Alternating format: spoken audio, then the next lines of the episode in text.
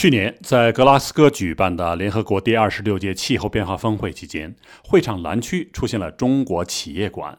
五十多家中国企业及其合作伙伴进行了为期两周的边会，讨论了企业和社会力量如何更好地参与全球气候治理。负责设立中国企业馆的是致力于提高气候变化意识的大道应对气候变化中心。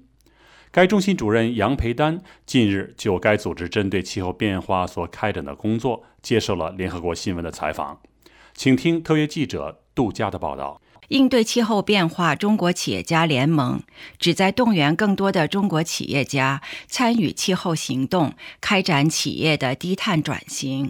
大道应对气候变化中心负责开展公益活动，支持中国企业家成为应对气候变化的行动引领者。探索绿色低碳发展模式，促进可持续发展和生态文明建设。中心主任杨培丹在接受采访时，首先向我们介绍了这个社会服务机构的主旨和功能。我们需要把应对气候变化这样一个呃相对来说比较国际化的语言翻译成比较本土的语言，呃，让这些企业能够理解。呃，说到气候变化的时候，我们企业。到底是应该怎么去做啊？跟我有什么关系哈？比如说，那在这种超市，它可能其实就是直接的，我要进行这个绿色高效制冷的一个呃升级改造，呃，包括还有是减少食物浪费啊。嗯，还有废弃物的一些管理呀，等等，就会落实到具体的这种行业工具的一些开发上面去。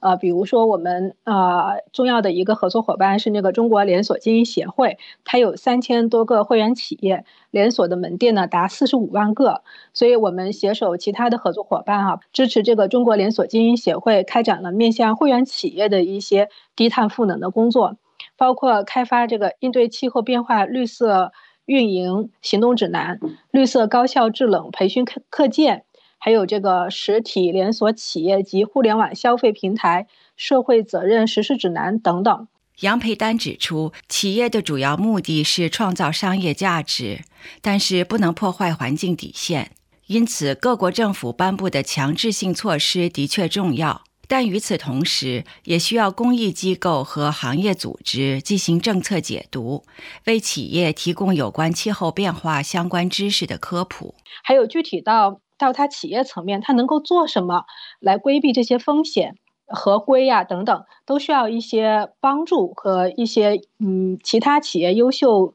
呃案例的一些参考。所以嗯这块呢，可能就是说需要有行业组织和公益公益机构来。填补这个空缺，来更好的就是说帮助呃各种各样的企业，特别是中小企业，他们在呃研究方面，在各种信息的甄别方面，在政策的解读方面，是需要就是呃非盈利的部门进行相关的引领。杨培丹同时指出，当企业真正看到参与气候行动对他来说是一件双赢的事情，企业才会更加自觉自发的去做。特别是像在现在这样一个大的趋势底下的话，一方面哈，就是说我去减排，它是为了规避一些长期的风险，包括就是呃刚刚说到的合规的一个风险，也包括它在物理层面的一些风险，像这种洪灾、旱灾啊什么的。其实对于企业来说，它也是呃要有可能会面面面对这些嗯风险的，包括像